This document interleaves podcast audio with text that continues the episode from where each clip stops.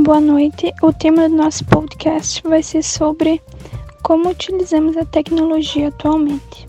Então a gente viu vários artigos sobre como iniciou a tecnologia, como que ela está sendo vista e como que ela está sendo utilizada por crianças, adultos, adolescentes. E agora a gente vai explanar o que, que a gente entendeu sobre esses artigos. Meu nome é Camila, tenho 19 anos, vou ser a líder do grupo. Estou cursando o curso de administração na cidade de Videira. É, meu nome é Gustavo, tenho 19 anos, estou cursando administração na cidade de Videira. Meu nome é Débora, eu tenho 22 anos, curso administração na cidade de Videira. Meu nome é Amanda Fogt, Uh, tenho 26 anos, curso administração e sou da cidade de Videira. Meu nome é Jaiane, tenho 19 anos, curso administração e sou da cidade de Pinheiro Preto. Ok, pessoal. Agora que as apresentações foram feitas, Débora, você pode comentar um pouquinho sobre o seu artigo que você acabou de ler? Big Data e Inteligência Artificial. Big Data é o nome que se dá à grande variedade de dados que estão disponíveis na atualidade. É uma tecnologia que busca o processamento de dados que podem ser transformados em informações importantes para a tomada de decisões nas organizações.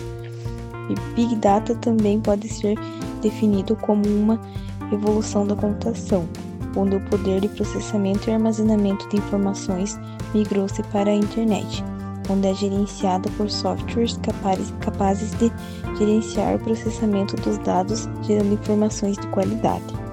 No mesmo contexto de dados, existe a inteligência artificial, que se trata de um ramo da ciência da computação que cria dispositivos que são capazes de simular a capacidade humana de resolver problemas e tomar decisões. A inteligência artificial é capaz de interpretar dados emitidos por dispositivos, sendo capaz de cruzar informações com mais agilidade que o ser humano. O uso e manipulação dos dados gera insegurança a muitos usuários de rede, já que muitos veem como uma forma de invasão de privacidade. Há casos em que o Big Data, por exemplo, é utilizado de forma criminosa.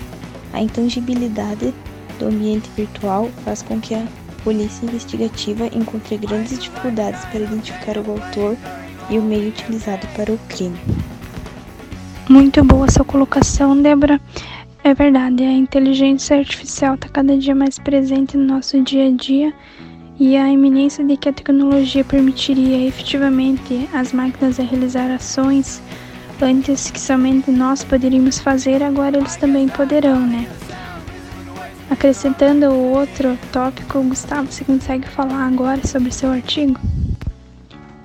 Papel dos algoritmos de inteligência artificial nas redes sociais.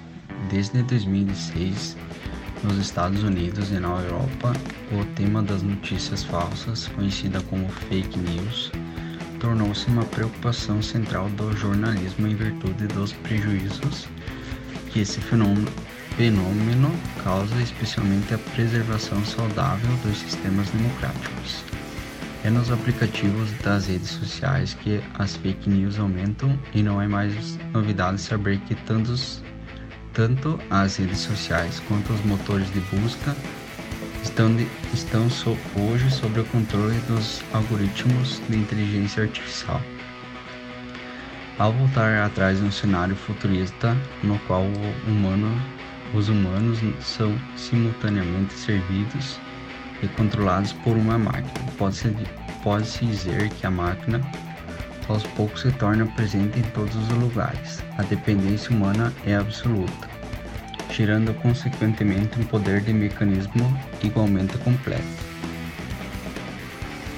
A primeira superinteligência poderia facilmente ter objetivos finais não semelhantes ao, ao homem, causando uma catástrofe existencial. Através deste conteúdo, o reconhecimento de vozes como Siri, Alexa e outros, e entre outros, que junto à visão computacional está entre as aplicações mais bem-sucedidas. Já permite a comunicação entre humanos e máquinas, mesmo que ainda não se tenha uma boa qualidade. Muito legal a sua colocação, Gustavo, principalmente agora que a gente assistiu o filme Snowden, a gente tem noção do que é ética no nosso ambiente de trabalho, né? Que pode ser variável, a gente pode estar tá fazendo alguma coisa que para nós seja ético e para outra pessoa às vezes não, né? Jaiane, você consegue dar continuação sobre o seu artigo? Questões éticas na era digital, implicações para a educação. Citado no texto, hoje não estamos seguros nem do lado de fora e nem do lado de dentro de nossas casas. Crimes cibernéticos têm seu número cada vez mais aumentado, e as crianças que têm acesso às tecnologias cada vez mais avançadas são as mais atacadas. Além de serem vítimas frágeis de crimes como assédio, chantagens, difamação e etc., ainda estão expostas a influências que a fazem querer crescer antes de seu tempo. Sem falar no vício que jogos, redes sociais e outros canais causam a qualquer usuário. Cada vez mais aparecem jovens com sérios problemas de coluna ou nas mãos por conta da má postura enquanto se utiliza as tecnologias. Voltando para a questão da educação, cada vez mais as tecnologias vão avançando e cabe a nós nos adaptarmos e aprender a conviver com elas. As escolas já buscam novos meios de se comunicar e ensinar seus alunos, aprofundando as tecnologias e tudo o que elas podem oferecer de melhor no seu desenvolvimento. Porém, numa linha tênue, existem ainda milhões de pessoas sem acesso a essas tecnologias e muitas crianças sem acesso nem à educação básica, fazendo com que estes fiquem para trás e não cresçam acompanhando as evoluções do mundo. Como fica a sociedade nesses casos? Como os mais necessitados podem ter acesso às mesmas informações? Quem dará a devida atenção a eles? Além desses problemas sociais, ainda temos a questão do ensino. Para poder acompanhar a evolução das TICs, os professores precisam estar sempre atualizados e serem muito bem preparados, afinal, eles estarão ensinando. Mas e quem ensinará a eles? Antes da utilização desenfreada dessas tecnologias, precisamos de políticas educativas globais que os países poderão adotar para que os cidadãos desenvolvam valores para uma utilização das tecnologias com comportamentos responsáveis e seguros. Bacana seu comentário, Jaene. Principalmente o alerta que fica, né? Precisamos estar atentos ao conteúdo que as nossas crianças estão acessando, né? Amanda, você consegue fazer o comentário agora sobre o seu artigo?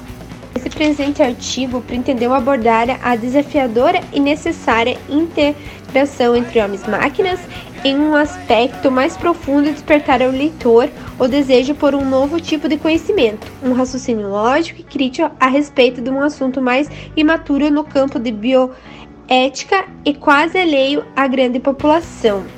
Procurou-se então, a partir de referências acessíveis à grande massa, principalmente a ficção científica de grandes impactos cinematográfico. Foi citado o filme Frankenstein, né? Que é um. Que foi.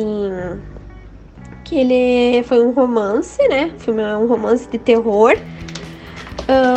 Que foi um estudante de ciências naturais que constrói um monstro em seu laboratório após descobrir o segredo da geração da vida, né? Que ele, que, que ele criou, né? Uma nova vida. E posteriormente ele noja-se com sua criação e foge, porque o monstro Frankenstein mata até sua esposa e ele vai atrás dele para se vingar. Então, a engenharia genética, por exemplo, permite que cientistas usem organismos vivos como matéria-prima para mudar as formas de vida já existentes e criar novos. No momento, essa é uma área científica mais fascinante e que, no mesmo tempo, desperta interrogações, né? Se isso é bom ou se é ruim, né? E inúmeras vezes nos deparamos com um cenário digno de uma cena de filme, e outras tantas cenas parecem ser uh, ficção científicas, né? O que há anos, alguns anos, pertencia apenas ao mundo de ficção, hoje se tornou possível realidade na tentativa de ajudar a humanidade. Aí entra também sobre os robôs, né? que está tomando conta cada vez mais e nos trazendo uh, coisas positivas, né? É isso. Então, assim se encerra o nosso debate sobre os artigos citados pelos colegas. Fica aqui o meu convite para ingressarem no curso de Ciências da Computação da UNOESC.